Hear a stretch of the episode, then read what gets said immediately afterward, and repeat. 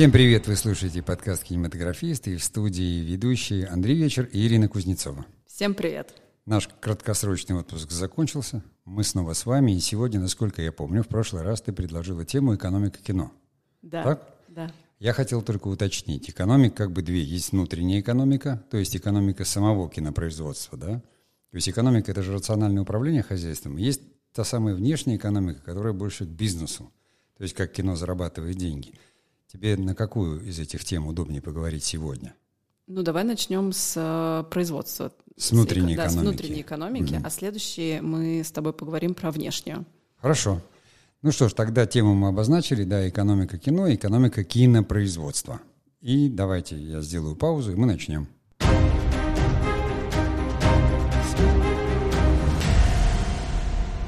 Если говорить об экономике кинопроизводства, то задай свой первый вопрос. Если нет, то я могу начать с какой-то общей части. Как тебе удобнее?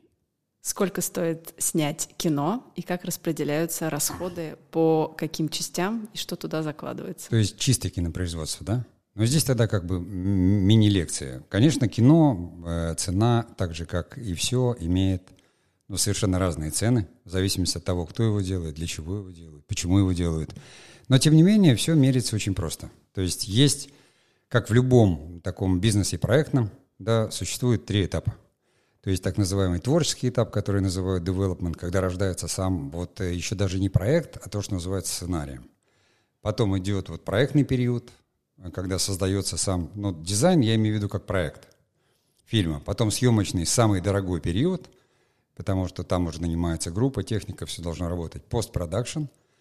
Ну и плюсом еще, это уже больше к бизнесу относится, не входит в производственный бюджет, о котором мы сейчас говорим, есть еще маркетинг и реклама, которая тоже требует То есть средств. получается пять этапов. Ну, да, можно сказать 5, можно 4, в зависимости от того, в какой роли ты И выступаешь. самая большая нагрузка это на э, съемочный процесс. Да. Съемочный. Ну, мне кажется, тут тоже тенденции меняются. Вот, потому что взять фильм «Барби», где все анонсировали, что бюджет фильма был 100 миллионов долларов, а на маркетинг ушло 105 а, плюсом. Но мы же сейчас про кинопроизводство. Маркетинг к кинопроизводству не относится. Я добавлю просто, что вот бюджет фильма, обычно проекта, он складывается из нескольких частей. Существует так называемая продюсерская часть, куда относится маркетинг. Производство занимает треть вообще от общего бюджета фильма.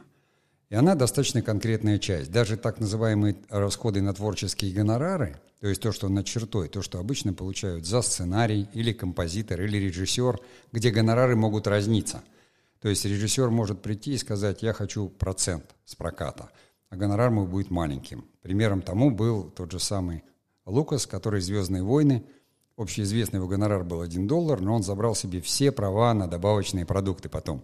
Все вот эти игрушки, все, что он продавал, на чем он стал миллиардером, это было это. Чтобы найти инвесторов и убедить студию снимать такой экспериментальный проект, как «Звездные войны», он согласился это делать практически ну, с низким гонораром. Серьезно? Да, да. Но это уже история.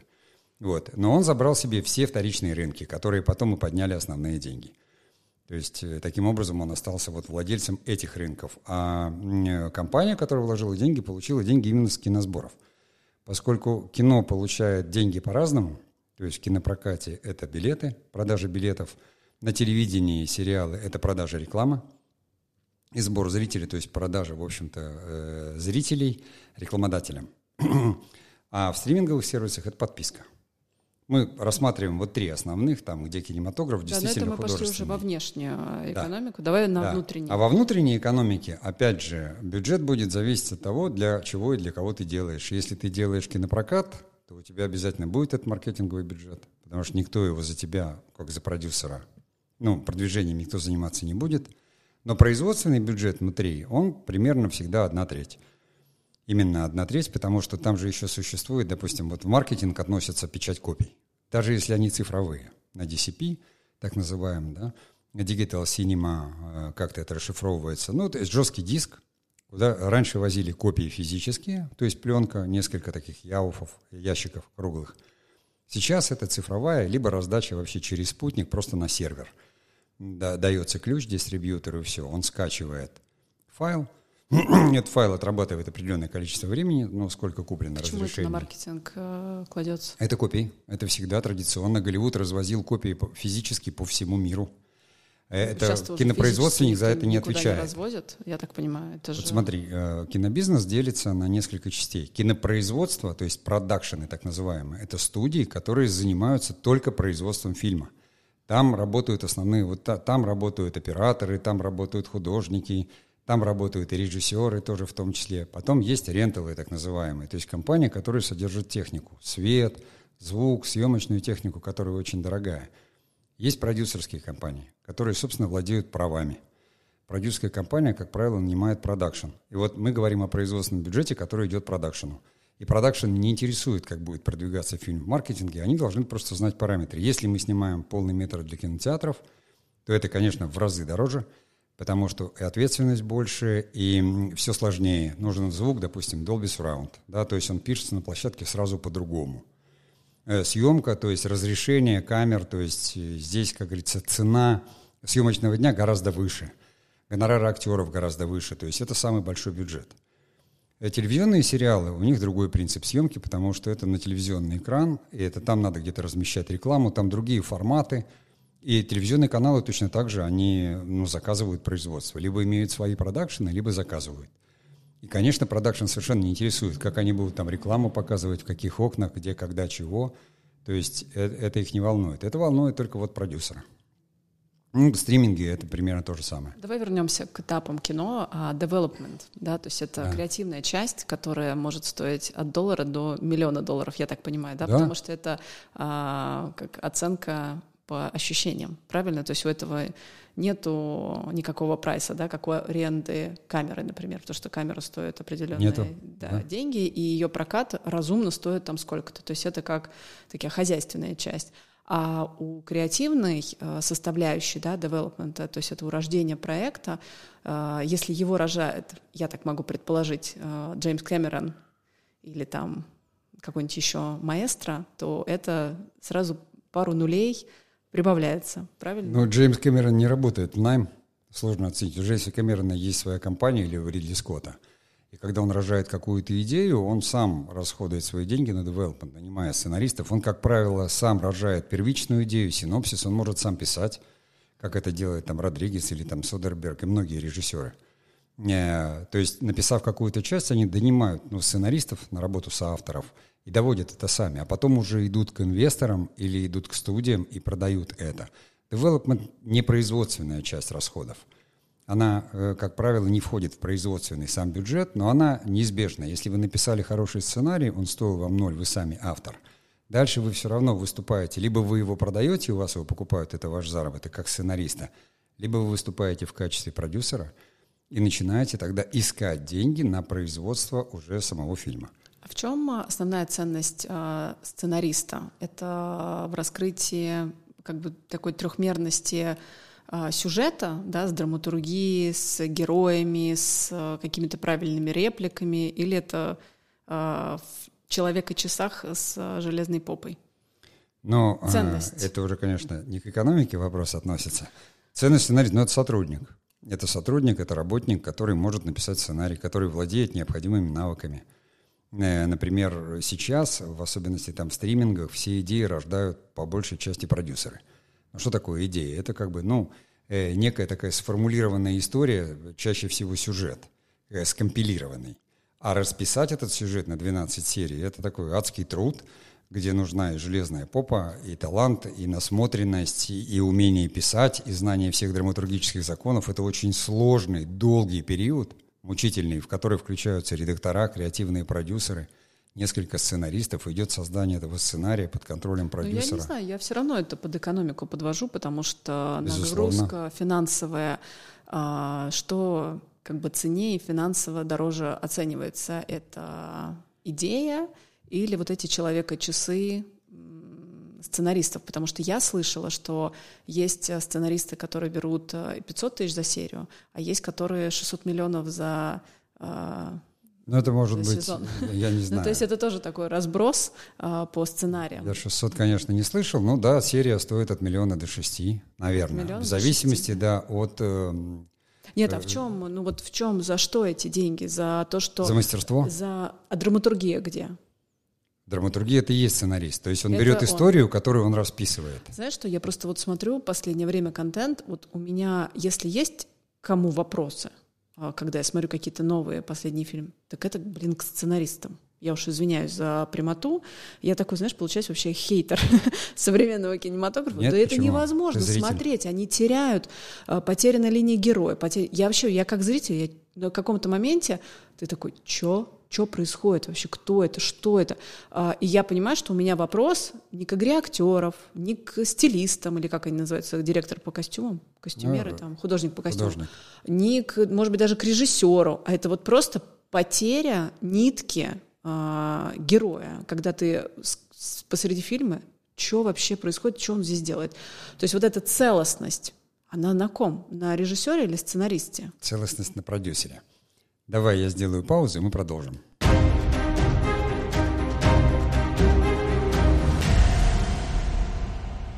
От начала и до конца за весь проект отвечает продюсер. Это написано даже в законе. То есть за творческую, финансовую, организационную часть несет ответственность продюсер. Это лицо, которое взяло на себя эту ответственность, как предприниматель и бизнесмен. Поэтому если сценарий плохой, виноват продюсер, потому что он нашел этого сценариста или этих сценаристов, он не доработал, у него не хватило средств, или он как-то доминировал там своим мнением. Эм, чаще всего продюсерами нормальными становятся сценаристы. Люди, которые имеют этот опыт. Да, вот, например, Валерий Петрович Тодоровский – Закончил сценарный факультет в ГИКа, потом был режиссером и остается режиссером, потом стал продюсером. Или, например, Сергей Михайлович Сельянов. Сценарный факультет в ГИКа изначально, потом в ВКСР режиссура, продюсер. Там Роднянский, допустим, он режиссер, док-фильм Карпенко-Карова он закончил. То есть сильные кинопродюсеры, они всегда, Филини начинал как сценарист. Сценарист — это начальный этап работы вообще режиссера. Все, всех учат писать в киношколе. Э, в киношколе мастерскую ведет сценарист, драматург, ведет мастер, да, и ведет режиссер, который отвечает за ремесло режиссерское.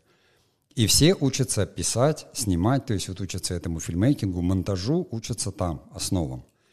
Поэтому э, сценаристы, которые пришли откуда-то из друга, допустим, телевизионные, там люди, которые писали и продюсеры, они делают шоу. Вот многие там воспринимают телевидение, сериалы, но это шоу, изначально шоу, оно телевизионное – там самое важное, чтобы рекламодатель хотел купить время. Они говорят, сколько у этого шоу зрителей, то есть цена минуты.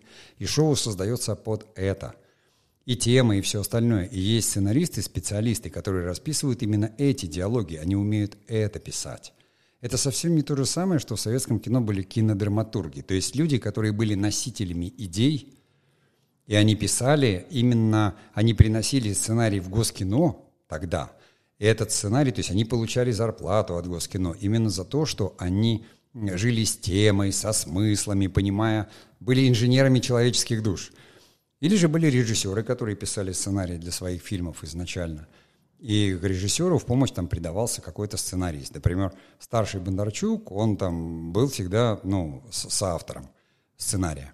Потому что он все равно как режиссер – он носитель истории, но ему нужен э, человек, работник опытный, который знает законы драматургии, и самое сложное – не придумать историю.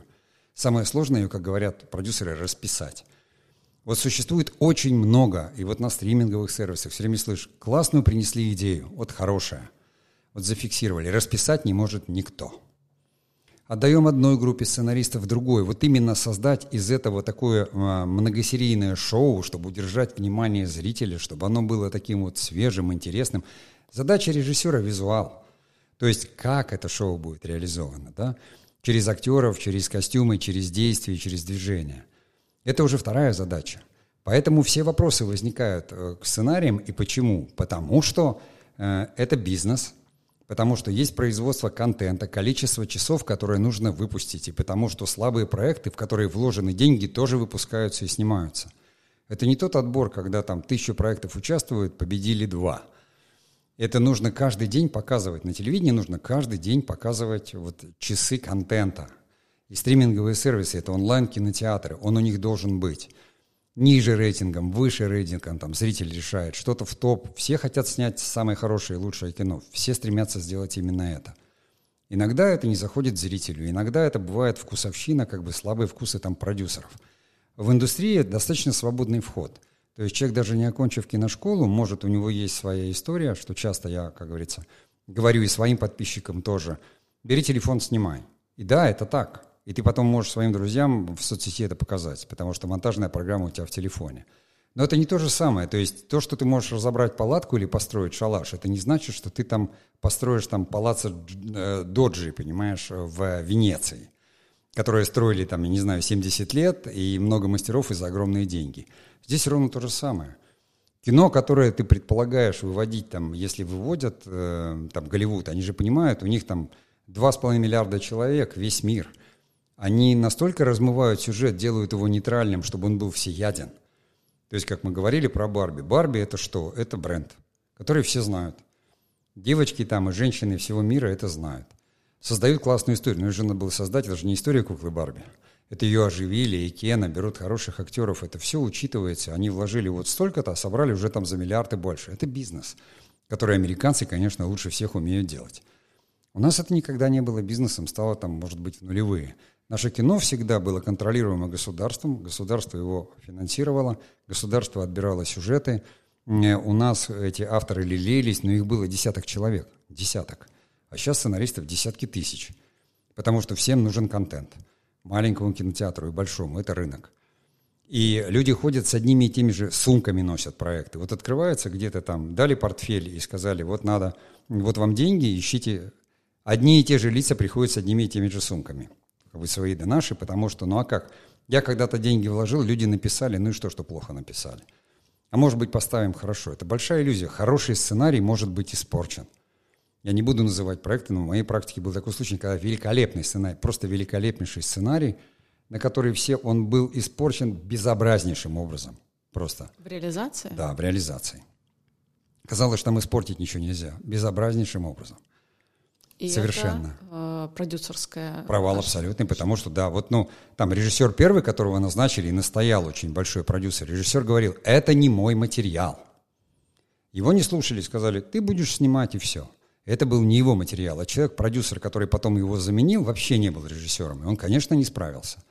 Это возник худший вариант такого телемувика, хотя это был блестящий просто сценарий. И такие истории сплошь и рядом существуют. Точно так же, как когда совершенно слабые сценарии или никакие превращаются в достойное кино. И тоже тому есть примеры. Если режиссер, как говорится, он, ну, там, чувствует эту историю, для режиссера вообще история важна. Я вот вообще сценарий не читаю, потому что сценарий технический документ достаточно. То есть там просто все разбито по локациям, там это, это. Он больше для второго режиссера важен, там, для исполнительного продюсера. Он же для них делается, чтобы они могли все посчитать. А мне, как режиссеру, важна история персонажа, мне важна драматургия она складывается здесь. Да, во многом сейчас, вот особенности, когда сериал снимаешь, там главный вопрос оператор спрашивает, то откуда выходит, то куда заходит. Но в большом кино это все решается еще за столом. Это решается в локации, то есть делается раскадровка, и все понятно, ни у кого нет этих вопросов. То есть сама съемка — это уже реализация замысла. Вот в этом подготовительном периоде э, строится постановочный проект, когда вся творческая группа, она создает фильм на бумаге, а потом она его идет и реализует — в сериалах немножко по-другому работается, хотя стриминги стараются приблизиться именно к киноспособу.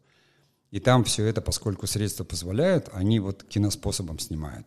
Но это все равно не кино, потому что это контент, потому что заказ все равно дает тот человек, вот даже если взять там простые стриминги, один относится к компании, которая в основе своей связь, да, там не будем называть какие-то бренды, а другая в основе своей, там, допустим, это медиахолдинг в медиахолдинге любой контент, его можно показать на телевидении, в прокате, где-то еще останется в онлайн-кинотеатре, а в какой-то связи это всего лишь добавочный контент к покупке сим-карты и к продаже услуг. И понятно, отношения здесь правят, допустим, маркетологи, которые считают, э, сколько у нас продано услуг связи, то есть добавочные, а там, а внутри индустрии это одно и то же, как бы киноиндустрия, но в разных условиях – то есть в одном случае ценностью является продуктом фильм, который продают, или сериал, и снова и снова будут показывать в разных площадках. А в другом случае это доп. услуга. Просто доп. услуга, чтобы люди они покупали, потому что им еще и, и кино продают. Купи симку за один рубль, подпишись. Да? И все. И это совершенно разный подход, который не имеет отношения к производству, потому что и там, и там выделяются миллиарды. Ну, это мы с тобой уже да. перешли в тему следующего подкаста. А давай на внутреннее вернемся. Давай. Будем перерыв делать? Ну, хочешь, давай, сделаем.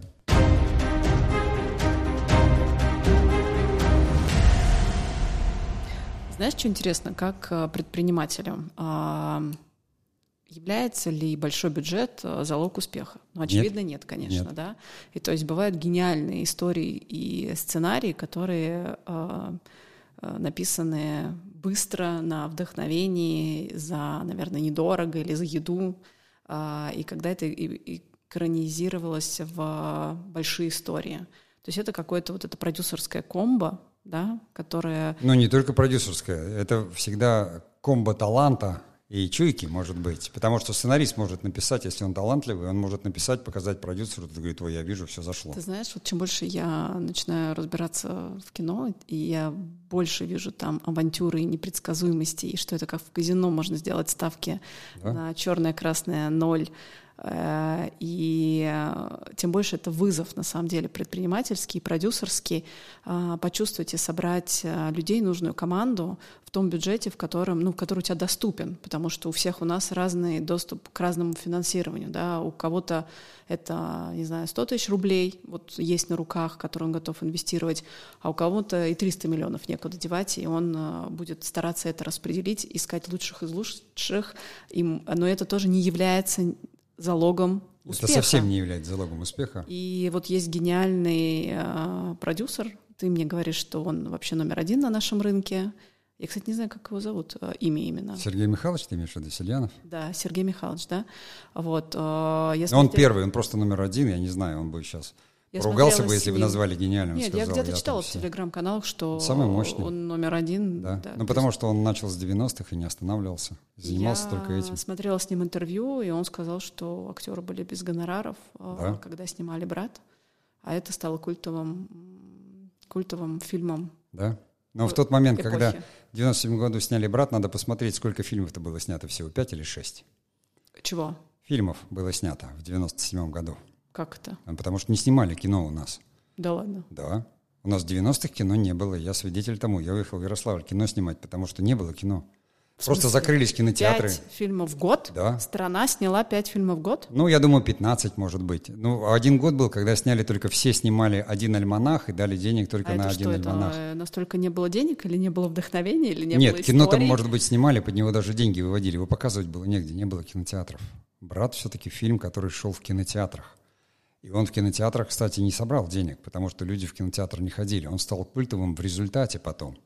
Через телепоказы, еще через какие-то вещи. И, кстати, знаешь, что в «Брате» нравится? Вот как продюсерская а, часть работы — это музыкальное сопровождение, которое стало такой Ну, понимаешь, поскольку было культовости. мало, и когда приходят в Питере, там, в питерский рок-клуб и собирают всех звезд, то есть это делали люди, которые сейчас, они, они все уже, как говорится, расползлись, они все звезды. А тогда они собрались все в одном месте, вот так вот Сельянов организовал это дело, что все собрались вместе, все гении в одном месте. И сделали. Ну, слушай, знаешь, в чем гениальность а, продюсера тут? Что он увидел этих гениев – до момента их общественного признания. То есть они тогда были неизвестные. Ну нет, уже локальные. рок был известен почти все у них Слушай, эти на все песни, они прозвучали в «Брате». Это не было, что они из каждого утюга. Нет. Они из утюга полезли... Из каждого утюга уже звучал, и Бутусов звучал из каждого утюга. Все звучало из каждого. Друзья, полковнику никто не пишет. Все это уже вышли, уже диски вышли виниловые. Все это было, уже знали. Фильмом, нет? нет, раньше. Ну, раньше, да. Это дело в том, что ты упускаешь. Эта музыка интегрирована в фильм. Ее слушает герой. Он ходит и слушает ее в наушниках. Это не какое-то отдельное сопровождение к фильму, а это именно интеграция внутрь. У музыки есть как бы два.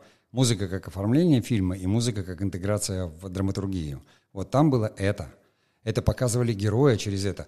Его полюбили, потому что он слушал эти песни, потому что их слушала вся продвинутая часть.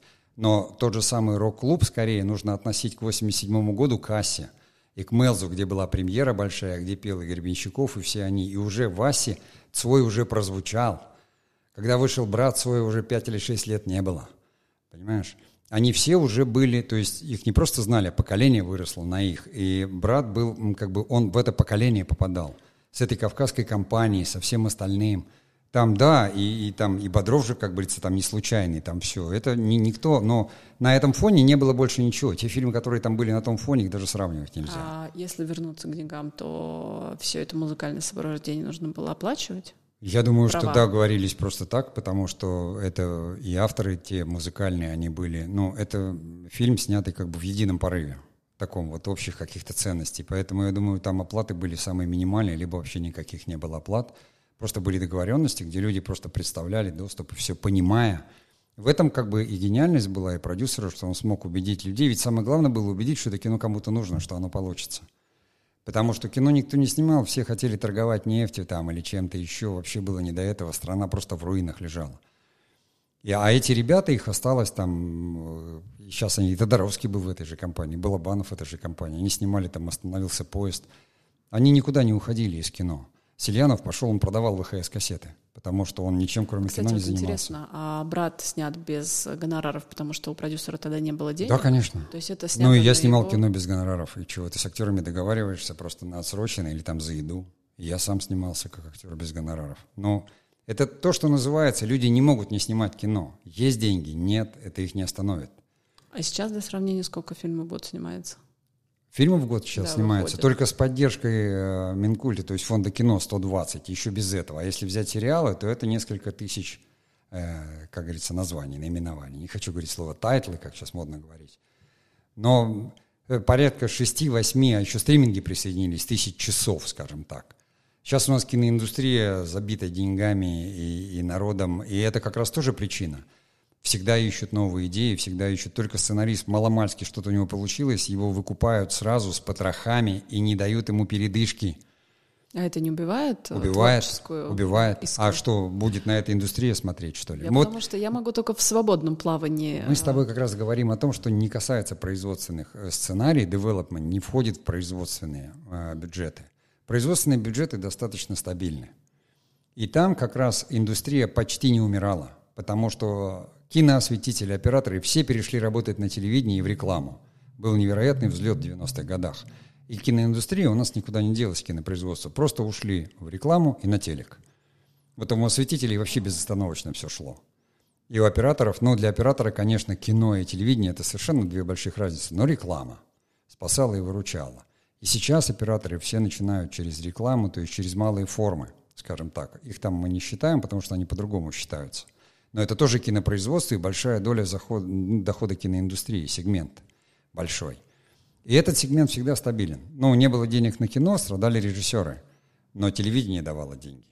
И на Мосфильме там те же самые компании ренталы по свету, и все павильоны были заняты. То есть был период у Мосфильма, когда он стоял пустой, там не было кино, не снимали, но все павильоны сдавались под склады, э, и там производились там какие-то шоу. В одном павильоне Жигунов э, выстроил декорацию «Графини де Монсоро» сериала, который он там найдет деньги, снимет пару серий, там таким ходом. Но в этой декорации сняты почти все клипы 90-х, и реклама там, средневековая декорация обыгрывалась там как могла. Все это жило, там просто был подъем рекламы очень большой, как раз э, у истоков которого стоял там Бондарчук и его компания, вот, ну, дети как бы кинематографистов, они выпустились, поколение 94, по-моему, называлось, это они начали снимать клипы и рекламу продвигать, и это было очень мощно, и там достаточно много средств крутилось. То есть кинопроизводство жило в этом. А вот киноискусство, оно как раз такое подзачахло достаточно сильно. Э, Ну, все- Потому что киноискусство можно снимать только на свои или на меценатские, правильно? Меценатские, меценаты были за рубежом, поэтому оно у нас таким оказалось. Каков заказ идеологический. Кто девушку платит, тот ее и танцует. А То есть- сейчас есть а, какое-то направление такое меценатское, которое спонсирует, финансирует а, творческое кино? Это государство? Да, чисто творчество — это Минкульт. Это Минкульт, Вот да? фон- фонд кино — это э, киноиндустрия. То есть там 8 мейджеров, те, которые показывают успешность. Я, конечно, извиняюсь, но у меня тоже много вопросиков, потому Да. что я как раз а, посмотрела один из фильмов при поддержке Минкульта, и а, А у нас нет фильмов без поддержки. Вот э, я, если так вот на завершение сейчас темы, да, насколько мы там, я понимаю, что мы с одного на другое, но мы продолжим, сделаем продолжение в следующем подкасте. Как говорится, экономика кино, и поговорим о внешней, и тоже будем перескакивать во внутреннюю. Дело в том, что я считаю, что деньги государства вообще вредны категорически. И даже вот в нулевых, когда было, если бы убрали деньги, тогда э, в кино остались бы только те, кто за кино. И сформировали бы худо-бедно хоть какой-то бизнес. То есть тогда было бы понятно, но у нас сейчас фильмы просто не окупаются. Такая случайность, что раз в 10 лет какой-то чебурашка выстрелит, и, и, э, как бы он, он снят э, там за деньги и с поддержкой, и с этим. Государство у нас дает деньги, и сейчас уже дает э, в три раза больше, чем вообще давали. Вот это мне очень интересно. То есть, получается, киноиндустрия как бизнес э, не работает, да? Глобально. Но дело в том, что государству надо, чтобы работало это рабочие места, кино, чтобы оно было.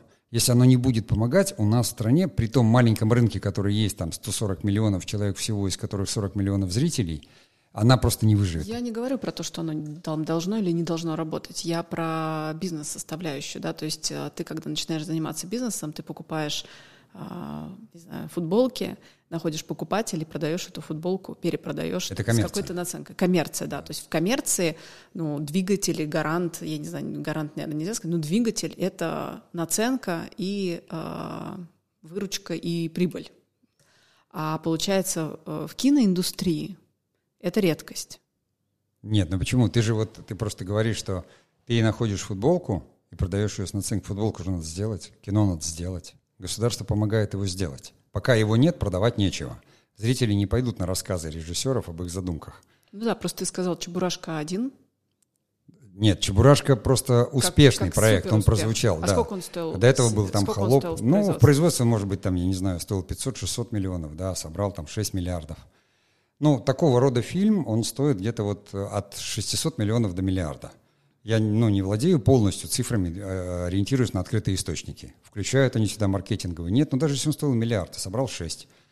Э, там 30% это продюсерский доход все равно. То есть дистрибьюторы заработали, кинотеатры заработали, продюсер заработал. Это большая редкость. Все, конечно, хотят сделать такой проект. До этого там у нас был такой проект «Холоп». Тоже никто не рассчитывал, что вот он выстрелит. Никогда не рассчитывают.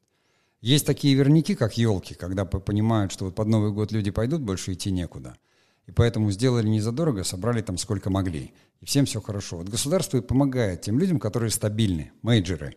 Они уже имеют свою репутацию, они делают именно зрительское кино, они стремятся людей привести э, в кинотеатры, потому что государство может, чтобы жили кинотеатры. Вот в ковид как они выживали, понимаешь? Еду готовили, развозили. Потому что никто же в кинотеатры не ходил. Если этого не будет, а государство у нас помогает всем. Мы давно уже при советской власти живем, на мой взгляд, потому что государство дает денег всем. Ни у кого больше денег нет, только у них. Олигархи свои деньги вывезли. Но это очень плохо для бизнеса. Для творчества очень плохо. Потому что если творцу дать деньги, он ничего не сделает, он будет тратить деньги. И там, где есть деньги, туда приходят люди, которых интересуют деньги, а не творчество. Вот для меня ответ один. Вот То там говорят, мы здесь голодным. даем деньги, все, туда пришли люди, которым нужны деньги. Нужно быть голодным. Да, конечно. Ну, как бы... Э, голод не совсем, я имею в виду, что прям такой голод, чтобы не доедать, но как бы творческий человек должен быть свободным.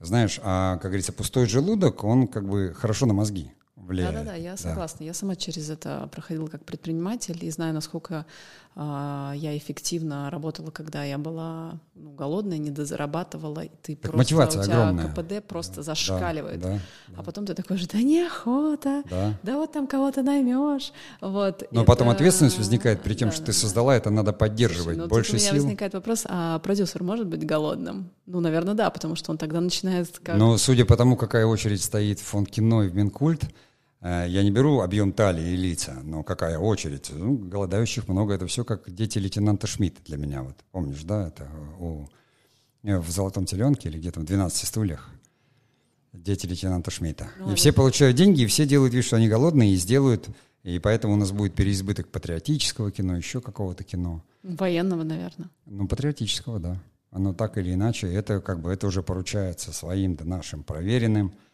надежа, опора на это, деньги. Если есть деньги, люди тебе построят и сделают все, что угодно. Но при этом они будут делать, пытаясь угадать, что надо, там, что не надо. Художники, они стоят в очередь в этот самый, но их мало осталось, и там еще на, на дебюты дают.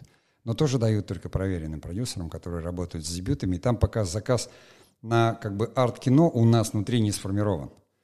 Э, все художники, которые работали на Каны, там, на Сандерс, вот на те фестивали с негативной повесткой, которая сейчас не заходит, они пока растеряны, они не знают, что делать, потому что непонятно. На самом деле у нас не растили художников. Вот и все, за 30 лет. И поэтому у нас инженеры человеческих душ сейчас, они, я не знаю, где-то они среди блогеров бродят, может быть тех, кто еще пока говорит о себя, то, что он думает, и то, что для него важно. Не знаю, я верю, что, что они есть. Ну, они есть, запрос должен возникнуть. Должен возникнуть У меня запрос. Точно есть. Да. Ну вот, значит, передо мной сидит тот самый продюсер будущий. Ну. Давай на этой да. ноте мы как бы и закончим сегодняшний подкаст. Всем, да? всем пока. Да, всем пока, мы прощаемся и до следующих встреч.